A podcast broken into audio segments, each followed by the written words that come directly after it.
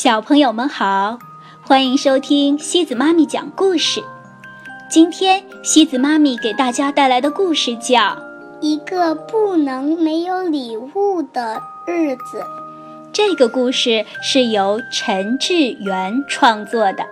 小熊的爸爸今年做生意失败了，又一直找不到工作，家里剩下的钱不多。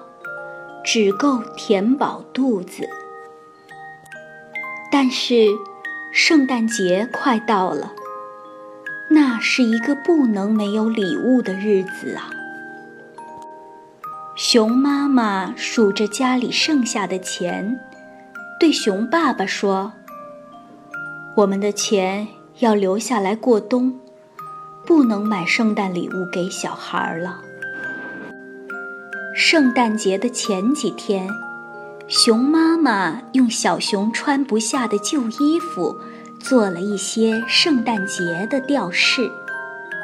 熊姐姐、熊哥哥帮忙布置窗户，把吊饰粘在玻璃上，希望圣诞老公公一眼就看到他们家。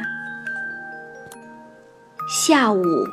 熊爸爸戴上帽子出门，准备找几根树枝，为家人做一棵圣诞树。熊爸爸在圣诞树上绑满了吊饰，撒上好多白面粉，看起来就像下雪一样。圣诞夜。熊妈妈用熊爸爸钓来的鱼，煮了一顿可口的晚餐。熊爸爸和熊姐姐也来帮忙。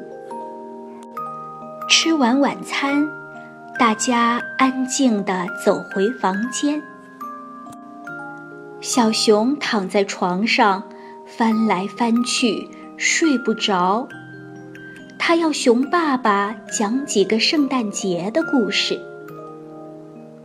小熊听完故事，对熊爸爸说：“圣诞老公公每年都给我们送礼物，今年他一定也不会忘记的。”圣诞节的早晨，柔和的阳光穿透薄薄的玻璃窗，照进屋子。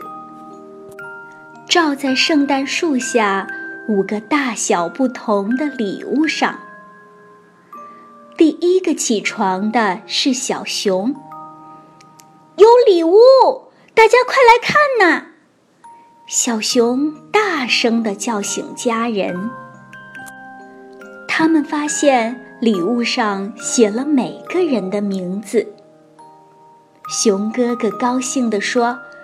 一定是圣诞老公公。熊哥哥打开礼物，吓了一跳。这是我的风筝，原本卡在树上，破了一个大洞，现在像新的一样了。熊姐姐的礼物是，她去公园荡秋千时，忘了带回家的雨伞。她兴奋地说。圣诞老公公怎么知道我好想拿回我的伞？熊妈妈的礼物是最心爱的衣服上一颗掉了的纽扣。熊妈妈捧着纽扣，就像那是珠宝似的。熊爸爸的礼物是他去捡树枝时被风吹走的帽子。他惊讶地说。圣诞老公公是怎么找到的？小熊的礼物呢？是他最喜欢的棒球手套，擦得又干净又亮，就像新的一样。熊姐姐发现一件怪事：圣诞树下有许多小脚印。一定是昨天晚上圣诞老公公送礼物时不小心留下来的。可是脚印怎么这么小呢？熊爸爸看了小熊一眼，说：“这个圣诞老公公大概是小矮人吧？熊妈妈笑着说：“这样看来，他不是圣诞老公公，应该是圣诞小小孩喽。”一整天，大家都在谈神秘的礼物，神秘的圣诞小小孩。阳光照红了每个人的脸，暖和了每个人的心。这些旧礼物使他们想起一些美好的回忆，度过了一个最特别的圣诞节。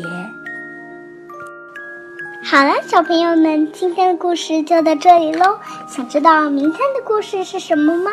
那么就请继续关注我们的微信公众账号“故事时光机”，每晚八点半等你来收听哦。晚。